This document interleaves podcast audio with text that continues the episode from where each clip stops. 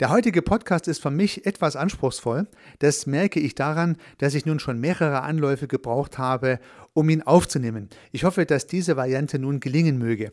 Das liegt unter anderem daran, dass das Thema anspruchsvoll ist. Es geht einmal mehr um den Konstruktivismus und dass ich zwei sehr substanzreiche Bücher zitieren möchte, nämlich einerseits das Buch Wahrheit ist die Erfindung eines Lügners von Heinz von Förster und Bernhard Pörksen und zum anderen das Buch der Baum der Erkenntnis von Maturana und Farella.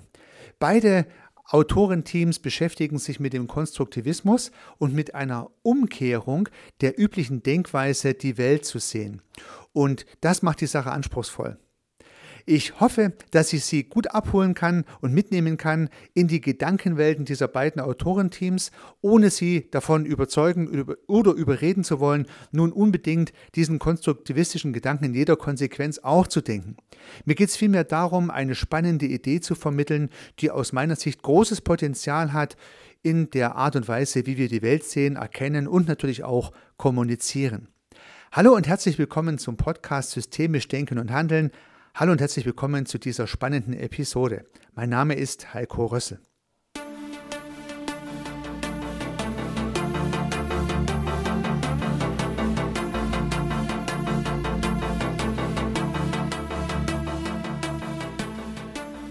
In der letzten Episode haben wir uns ja auch schon bereits mit Konstruktivismus beschäftigt und mit der Frage, wie wir überhaupt in der Lage sind, die Wirklichkeit abzubilden. Ähm, wir haben begonnen mit der Abbildungsmöglichkeit und mit unseren Abbildungs- oder Sinnesorganen, die in der Lage sind, gewisse Abzüge der Wirklichkeit zu reflektieren, wenn man so möchte. Wir haben uns die Augen angeschaut mit der Möglichkeit, Lichtimpulse in elektrische Impulse umzuwandeln, mit dem Gehör, was auch in der Lage ist, äh, Geräusche in elektrische Impulse umzuwandeln und mit unseren anderen Sinnesorganen die Gleiches tun. Wir sind auch zur Erkenntnis gelangt, dass natürlich am Ende alles elektrische Impulse sind, die in unserem Gehirn verarbeitet werden und eine Wahrnehmung konstruieren, die für uns einzigartig und individuell ist. Jeder konstruiert seine. Schon aufgrund der verschiedenen Sinnesorgane, aber auch aufgrund verschiedener Sozialisierungen, Erfahrungen, gelernter Aspekte, auch Gefühle, alles Mögliche fließt mit ein in die Berechnung unserer Konstruktion. So ist die Konstruktion die Sie und ich und alle anderen bilden, unterschiedlich und jeder hat seine eigene Wahrheit oder anders gesprochen, die Wahrheit gibt es gar nicht oder wie Heinz von Förster sagen würde, die Wahrheit ist die Erfindung eines Lügners. Ja, und dieses Gedankenbild lässt sich noch weiter treiben, weiter fortsetzen und noch mit weiteren Facetten konkretisieren und das soll in dieser heutigen Episode passieren. Und da möchte ich zuerst nochmal ein weiteres Zitat aus dem Buch Die Wahrheit ist die Erfindung eines Lügners äh, zitieren. Und zwar geht es um eine Frage von Bernhard Pörksen an Heinz von Förster im Zusammenhang mit der Erkennbarkeit oder der Erkennung eines roten Objektes. Also es geht darum, dass etwas Rotes irgendwo rumsteht und Menschen sagen, da ist etwas Rotes. Und Heinz von Förster sagt hier, ich würde genau umgekehrt argumentieren. Da ist ein Objekt, das uns rot erscheint. Jetzt stellt sich die Frage, wie sich dieser Farbeindruck erklären lässt. Welche Hypothese lässt sich finden? Es gibt Leute, die mir berichten, dass draußen in der Welt Objekte existieren, die rot angemalt sind. Und dass es diese Tatsache des rot angemaltseins ist, die meine Wahrnehmung auslöst. Ich muss dann allerdings zurückfragen. Woher wissen wir, dass die Objekte rot sind? Sie antworten, nun, das ist doch klar, wir sehen sie doch. Das bedeutet, sie schließen von dem, was sie sehen, auf das, was draußen sein soll. Das ist die gedankliche Figur. Ja, ich lese nochmal vor. Sie schließen von dem, was sie sehen, auf das, was draußen sein soll. Das ist die gedankliche Figur. Was ist damit gemeint oder was könnte damit gemeint sein oder was interpretiere ich in diese Aussage hinein? Üblicherweise glauben wir, dass das, was wir wahrnehmen, auch ist. Das ist, denke ich mal, das übliche Denken, wenn man mal vom Konstruktivismus absieht. Ja, wir erkennen sozusagen die Wahrheit in unserem Umfeld. Heinz von Förster sagt aber an einer anderen Stelle auf Seite 16 im bereits genannten Buch, aber all dies sind konstruierte Relationen. Sie kommen nicht von außen, sie entstehen im Inneren. Aber all dies sind konstruierte Relationen. Sie kommen nicht von außen, sie entstehen im Inneren. Hm, was bedeutet das? Ja, das rote Objekt als Beispiel, welches wir als rotes Objekt identifizieren, bilden wir in unserem Gehirn. Ja, das heißt, dieses Objekt ist in unserem Gehirn entstanden. Ich sehe hier gerade in dem Raum, in dem ich bin, einen roten Ordner und dass dieser Ordner rot ist, habe ich in meinem Gehirn errechnet. Dieser rote Ordner, der dort liegt, ja, der liegt dort, höchstwahrscheinlich ist er auch wirklich da. Das würde ein radikaler Konstruktivist auch nicht verleugnen, aber dieses Objekt habe ich in meinem Gehirn gebildet. Es ist sozusagen das Abbild, wenn man so möchte, dessen, was da liegt, aber es ist meine Konstruktion. Und das hat weitreichende naja, Konsequenzen. Die Überlegung, dass das im Inneren gebildet wird. Und nun kann man sich das ja auch ein bisschen herleiten, würde ich sagen. Durch unsere Sinneseindrücke nehmen wir was wahr, wir können was sehen, wir verarbeiten diese elektrischen Impulse in unserem Gehirn. Aber hier wird nun in unserem Gehirn etwas gebildet, errechnet, wenn man so möchte, was am Ende uns als roter Ordner erscheint. Wenn Sie gerade auch etwas sehen, also angenommen, Sie haben die Augen offen und sind irgendwo unterwegs, äh, vielleicht fahren Sie Auto und gucken auf die Straße, vielleicht sind Sie joggen im Wald und sehen Wälder oder Wiesen, und vielleicht sitzen Sie auch irgendwo und schauen sich irgendwelche Räume und Möbel an, gerade sehen Sie was. Das, was Sie sehen, ist ein errechnetes Konstrukt in Ihrem Gehirn. Das ist die Message. Das ist das, was Heinz von Förster sagen möchte, wenn er sagt, Sie kommen nicht von außen, sie entstehen im Inneren. Ja, also nach meiner Interpretation sind natürlich Anstöße unserer Sinnesorgane notwendig, aber das Bild, was entsteht, errechnen wir. Es ist ein permanent errechnetes Bild, welches uns sozusagen vor Augen ist. Aber es ist gar nicht vor Augen, es ist errechnet. Das ist natürlich eine schon, naja, ich würde mal sagen, radikale, ein radikaler Ansatz. Heinz von Förster schreibt weiter auf Seite 17 in seinem Buch, wenn man sich nun klar macht, wie eben schon Johannes Müllers faszinierende Einsichten zeigen, dass die Qualitäten der Sinneseindrücke nicht im Empfangsapparat kodiert sind, dann kommt man zu der Feststellung, dass diese Qualitäten im Zentralnervensystem entstehen. Sie werden dort, wie ich sagen würde, errechnet. Ja? Also es ist halt nicht das Abbild im Auge, was in unserem Gehirn entsteht, sondern dieses Konstrukt wird errechnet. Es sind ja zunächst mal einfach nur elektrische Impulse in unserem Gehirn, die dazu führen, dass uns ein Bild errechnet wird, welches wir dann sehen können oder uns denken können, sehen zu können, wenn man so möchte. Es gibt ein berühmtes Experiment, welches dieses sehr theoretische Gedankenkonstrukt etwas verdeutlicht. Und sowohl Heinz von Förster als auch Maturana und Varela verwenden dieses Beispiel. Es ist das Beispiel des blinden Flecks. Was ist mit dem blinden Fleck gemeint? Es ist zunächst mal biologisch gedacht und sowohl Maturana als auch Varela sind ja Biologen und haben deswegen sehr viele sehr konkrete biologische Metapher auch verwendet in ihrem Buch. Der blinde Fleck ist die Stelle an unserer Netzhaut im Auge, an der der Sehnerv angedockt ist. An dieser Stelle sind keine äh, ja, lichtempfindlichen Sinneszellen, die irgendwelche Bilder wahrnehmen können, sondern an dieser Stelle sind halt der, ist halt der angezapfte Sehnerv, sozusagen das Röhrchen, wenn man so möchte, bei dem die Informationen abgezapft und herausgetragen werden aus dem Auge. An dieser Stelle können wir ja im Prinzip nichts sehen, weil das sind keine Sinneszellen, die Licht wahrnehmen können. So, nun haben wir ja eigentlich ein Problem und dieses Problem muss man sich mal kurz vor Augen führen. Wir alle haben ja diesen Sehnervansatz, diesen blinden Fleck in unserem Auge. Hm, an dieser Stelle können wir nichts sehen. Das heißt ja, wir dürften ja an der Stelle auch nichts sehen. Das heißt, wir müssten eigentlich einen blinden schwarzen Fleck haben, der die ganze Zeit in unserem Gesichtsfeld ist. Ist aber nicht so. Ja. Ja, jetzt könnte man sagen, ja, ist ja klar, wir haben ja auch zwei Augen und durch diese beiden optischen Organe kann man das schön überlagern und dann äh, wird dadurch dieser blinde Fleck sozusagen beseitigt. Nein, denn der Versuch ist einfach. Halten Sie das eine, halten Sie das andere Auge zu und Sie werden auch jeweils ein vollständiges Blickfeld sehen mit allen Facetten. Es gibt keinen blinden Fleck, Sie können ihn nicht sehen. Nun stellt sich die Frage, wie kann es denn sein, dass es technisch gesehen, wenn man so möchte, biotechnisch gesehen, einen blinden Fleck geben muss, weil dort gar keine Sinneszellen sind, und auf der anderen Seite wir diesen blinden Fleck wiederum doch nicht sehen? Aha, offensichtlich ist diese blinde Stelle errechnet. Unser Gehirn schließt sozusagen diesen blinden Fleck. Ja, und nun gehen die Konstruktivisten nach meiner Interpretation einfach einen Schritt weiter. Wenn unser Gehirn offensichtlich in der Lage ist, diesen blinden Fleck zu schließen, ja, dann errechnet unser Gehirn natürlich alles. Also wir sehen das Bild nicht, es wird errechnet.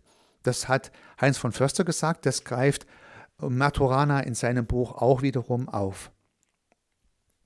Nun gibt es dafür Experimente, mit denen man das nachvollziehen kann. Das sind so Punkte und Kreise und Sterne und Kreuzchen, auf die man sich mit dem einen und dem anderen Auge konzentrieren muss und dann verschwindet sozusagen ein Objekt, man sieht es dann nicht mehr. Also man kann den blinden Fleck mit einem kleinen Experiment sichtbar machen. Bei Maturana wird das Ganze beschrieben auf der Seite, ich blätter kurz 22. Auch bei Heinz von Förster im Buch ist dieses Experiment beschrieben. Wenn das interessiert, kann man es dort nachlesen. Ich glaube, auch im Internet findet man Anleitungen, wie man den blinden Fleck sichtbar machen kann. Ja, so gut, so schön, möchte ich jetzt nicht weiter diesen Versuch beschreiben und mit Ihnen gemeinsam durchführen. Das würde zu viel Zeit in Anspruch nehmen. Wenn Sie möchten, können Sie es nachvollziehen und werden dann feststellen, aha, tatsächlich, man kann den blinden Fleck sichtbar machen. Bei Maturana habe ich eine lustige Episode gelesen und die möchte ich Ihnen nicht vorenthalten, weil er hat nochmal erklärt, wo diese Idee, den blinden Fleck sichtbar zu machen, ursprünglich vielleicht sogar mal herkam. Und äh, er hat das an einem Beispiel festgemacht, dass man das nicht experimentell, sondern in der wirklichen Realität zeigen kann. Also ein Gedanke ist, dass man seine Daumenspitze verschwinden lassen kann, indem man den blinden Fleck auf diese Daumenspitze drauflegt und dann sieht man seine Daumenspitze nicht mehr. Und im Buch schreibt er auf Seite 21, es ist sogar möglich, die gleiche Beobachtungssituation ohne irgendeine Zeichnung herzustellen, also mit Kreuzen und äh, Punkten und so, wenn man das Kreuz und den Punkt einfach durch die Daumen ersetzt. Der Daumen erscheint dann wie geköpft. Probieren Sie es aus, schreibt hier Maturana. Übrigens, diese Beobachtung wurde allgemein bekannt, als Mariot, ein Wissenschaftler am Hofe des französischen Louis, auf diese Weise dem König zeigte, wie er eine Vorstellung seiner geköpften Untertanen bekommen könnte, ehe diese den Kopf verloren. Ja, also sehr spannend. Am Hof von Louis, vielleicht dem 14., vielleicht dem 16., ich weiß es nicht, hat man also mit dieser Idee des blinden Flecks sich vorstellen können, wie die Leute ohne Kopf aussehen zu dem Zeitpunkt, als sie noch einen hatten. Also eine ganz praktische Anwendung dieses Phänomens. Aber das nur am Rande. Ja, nun haben wir im Prinzip diesen blinden Fleck für mich als sehr deutliche Metapher hergenommen und haben festgestellt, ja, Mensch, stimmt, wenn es diesen blinden Fleck denn gibt, dann muss ja irgendeiner dafür in der Lage sein, diese Lücke sozusagen zu schließen und zuzurechnen. Und nun habe ich bei Maturana noch einen zweiten Sachverhalt äh, lesen können, der mich auch fasziniert hat, habe ich mir noch nie so überlegt und den möchte ich Ihnen nicht vorenthalten. Auf Seite 26 schreibt Maturana, in der Tat, wenn ich eine Apfelsine aus dem Inneren meines Hauses in den Garten trage, behält diese für mich die gleiche Farbe, obwohl sie innerhalb des Hauses etwa durch Neonlicht beleuchtet wurde, welches überwiegend kurzwelliges oder blaues Licht enthält, während das Sonnenlicht vorwiegend aus langwelligem roten Licht besteht. Also die Apfelsine bleibt in unserer Vorstellungskraft, in unserer Konstruktion immer orange, obwohl es rein vom reflektierten Licht her gar nicht sein kann, weil einmal reflektiert kurzwelliges, das andere Mal langwelliges Licht dieses Objekt, trotzdem bleibt es für uns immer orange. Er schreibt weiter. Es kann also keine einfache Korrespondenz hergestellt werden zwischen der großen Stabilität der Farben, in denen wir die Objekte der Welt sehen, und der Qualität des von ihnen reflektierten Lichtes. Ja, verrückt, oder? Also habe ich mir noch nie so Gedanken drüber gemacht, aber ich glaube, das ist tatsächlich so. Ja? Oder was heißt, ich glaube, das ist ja tatsächlich so. Wenn Sie eine Orange nehmen, in einem Raum mit Neonlicht beleuchtet und das reflektierte Neonlicht macht die Farbe orange und Sie gehen ins Sonnenlicht, dann ist die Orange immer noch orange. Und Maturana schlussfolgert daraus, dass wir in beiden Fällen ein eine orange Konstruktion von unserem Gehirn errechnet bekommen, die ja zunächst mal mit der Reflexion des Lichtes in unserem Wahrnehmungsorgan Auge gar nichts zu tun hat. Also diesen Gedanke aus dem Buch und aus dem Munde des Biologen Maturana und Varela wollte ich Ihnen auf jeden Fall vorlesen. Das fand ich sehr spannend und habe mich, naja, ich möchte mal sagen, ins Grübeln versetzt, weil ja, eine spannende Idee. Wenn das dann so wäre und wenn diese konstruktivistischen Gedanken richtig sind, dann denkt hier Heinz von Förster auf Seite 26 einen Schritt weiter. Er sagt, und ich möchte nochmals auf den Begriff des Errechnens zurückkommen, den ich in diesem Zusammenhang verwende. Er besitzt die magische Vorsilbe er, die auf aktive Prozesse und ein Moment der Schöpfung deutet. Es wird etwas kreiert, was nicht schon da sein muss. Also ich wiederhole nochmal. Es wird etwas kreiert, was nicht schon da sein muss. Wenn ich davon spreche, dass Wirklichkeit erfunden, errechnet und erkannt wird, geht es nicht um eine passive Reproduktion des Vorhandenen, sondern stets um schöpferische und lebendige Vorgänge. Es wird etwas erzeugt, es wird etwas erfunden und nicht gefunden, nicht entdeckt. Ja, nicht gefunden und entdeckt. Also Entdecker oder das Wort entdecken bedeutet ja, es ist eine Wirklichkeit da, und diese Wirklichkeit entdecken wir dann. Ja? Wir ziehen sozusagen den Vorhang der Erkenntnis weg und sehen darunter das, wie es wirklich ist. Heinz von Förster sagt, das ist nicht der Fall. Wir errechnen sozusagen auch beim Entdecken neue Wirklichkeiten, die wir in dem Augenblick halt als Wirklichkeitskonstruktionen verwenden. Es ist ein schöpferischer, ein kreativer Akt und kein passiver Akt, der durch Beobachtung entsteht, sondern ich tue hier was, ich mache hier was. Ja, also eine faszinierende Überlegung, dass Heinz von Förster von Erfinden, Errechnen und Erkennen spricht und halt nicht von äh, Entdecken. Spannend, finde ich jedenfalls. Von Förster sagt dann, was wir wissen, ist, dass wir etwas wahrnehmen, mehr nicht. Was wir wissen, ist, dass wir etwas wahrnehmen, mehr nicht. Ja, das ist die einzige Erkenntnis, die wir haben. Ja, wir nehmen was wahr mit unseren Sinnesorganen. Was es im Prinzip ist, können wir überhaupt nicht weiter interpretieren, weil unser Gehirn uns etwas anderes konstruiert, als unsere Wahrnehmungsorgane wahrnehmen. Wir Menschen können diesen, dieses Problem, diesen Disput, kann man so sagen, gar nicht auflösen. Dazu sind wir nicht in der Lage, würde ich jetzt mal interpretieren. Ja, nun könnte man natürlich sagen, ja, diese Konstruktivisten und vielleicht noch die radikalen Konstruktivisten, äh, die wollen uns ja auch wieder nur von etwas überzeugen, was sie für ihre Wahrheit empfinden.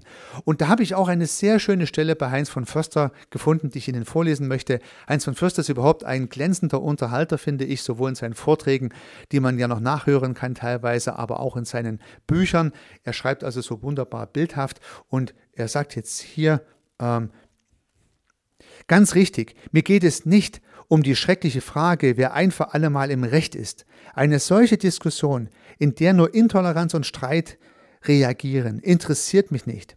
Ich bin niemand, der andere Gedanken widerlegen möchte und dabei den Fehler macht, sich in den anderen zu verbeißen und ihn auf diese Weise immer ähnlicher zu werden. Ja, also sehr spannend. Also Heinz von Förster relativiert auch nochmal die Relativierung er sagt ja, Leute, denkt, was ihr wollt. Ich will euch nicht davon überzeugen. Ich möchte euch nur einen Impuls mitgeben.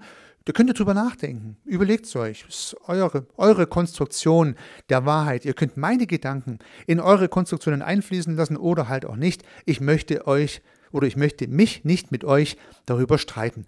Das lese ich deswegen vor, weil es mir ganz genauso geht. Ich finde, das ist das Schöne am Systemischen. Es gibt Impulse und Systeme nehmen die Impulse auf und verwenden sie oder halt auch nicht. Das heißt also, äh, es gibt keinen Anspruch auf die Wahrheit und das hat hier von Förster nochmal deutlich herausgearbeitet. Gefällt mir. Ja. Nochmal zurück zum Konstruktivistischen. Heinz von Förster schreibt auf Seite 24. Die Umwelt, oder Entschuldigung, es ist gar nicht Heinz von Förster. Ich finde hier ist ein schönes Fazit und zwar von Bernhard Pörksen. In diesem Buch übrigens, Wahrheit ist die Erfindung eines Lügners. Das ist ein Interview. Bernhard Pörksen ist ein Professor, der sich hier mit Heinz von Förster unterhält und stellt natürlich sehr gewitzte Fragen.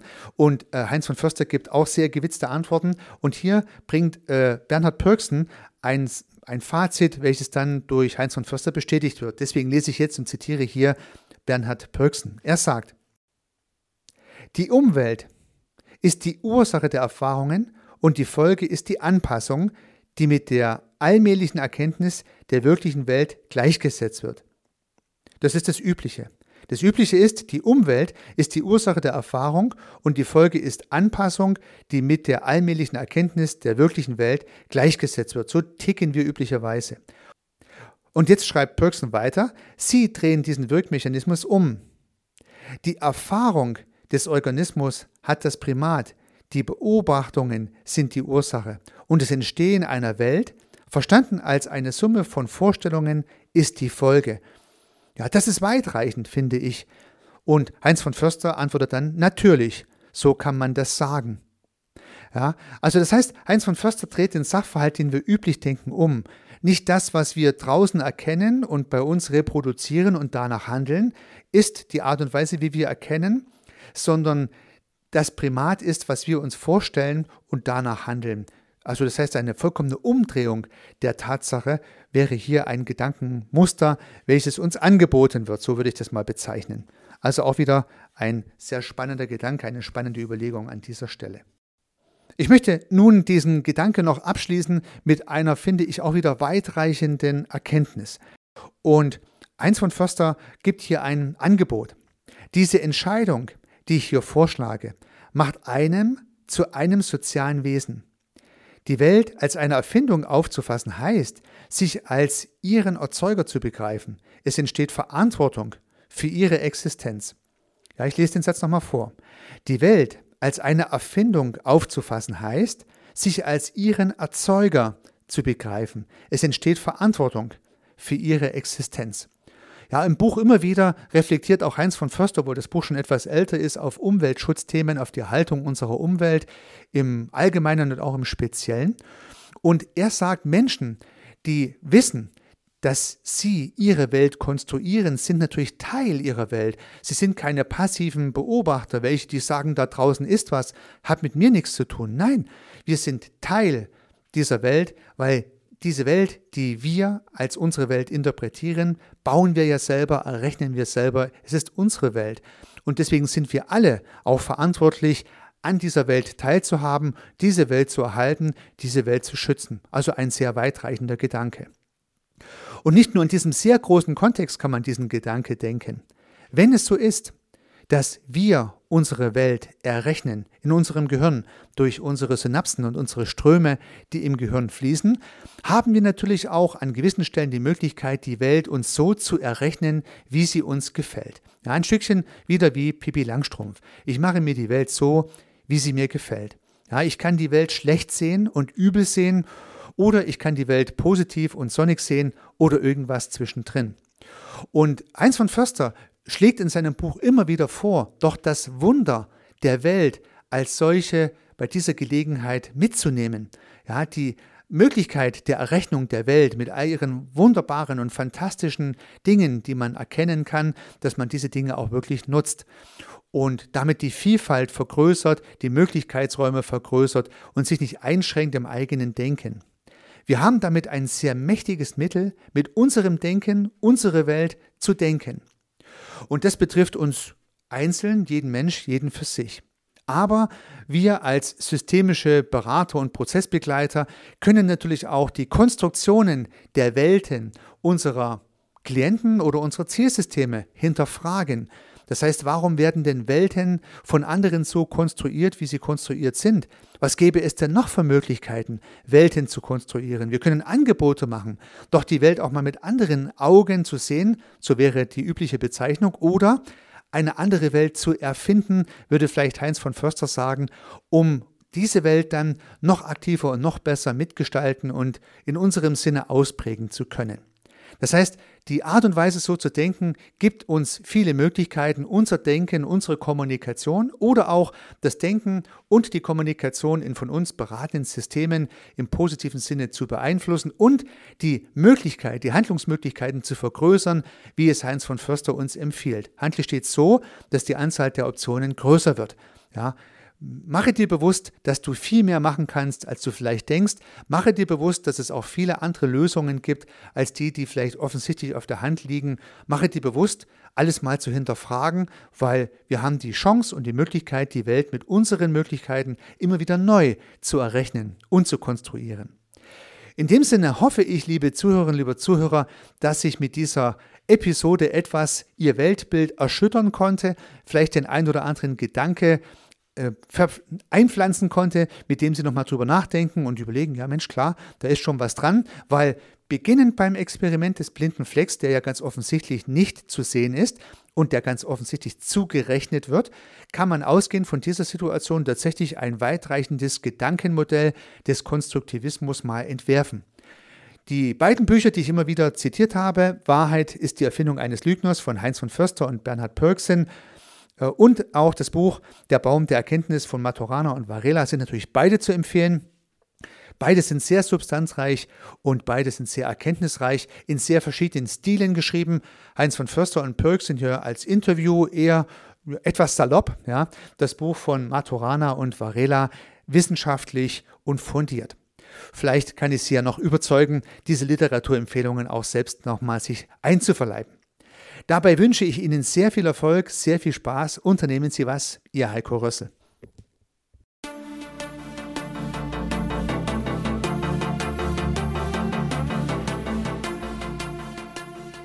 Ich freue mich, dass Sie diese Episode angehört haben und hoffe natürlich, dass sie Ihnen gefallen hat und dass Sie was davon mitnehmen können. Wenn Sie keine zukünftigen Episoden verpassen möchten, dann können Sie den Podcast gern abonnieren. Nutzen Sie dafür den Abonnieren-Button in der Podcast-App Ihrer Wahl. Natürlich würde ich mich auch über eine Rezension oder über eine Bewertung freuen. Alternativ zu diesem Podcast habe ich zwei weitere aufgenommen. Sie finden sie unter www.servicearchitekt.com/podcast oder wenn Sie meinen Namen in der Podcast-App Ihrer Wahl eingeben. Vielleicht können ja auch die beiden anderen Angebote für Sie interessant sein. Sollten Sie ein persönliches Gespräch wünschen, dann können Sie das gern unter www.servicearchitekt.com/termin auf meiner Website mit mir vereinbaren. Ansonsten freue ich mich auf ein Wiederhören. Bis dahin, Ihr Heiko Rössel.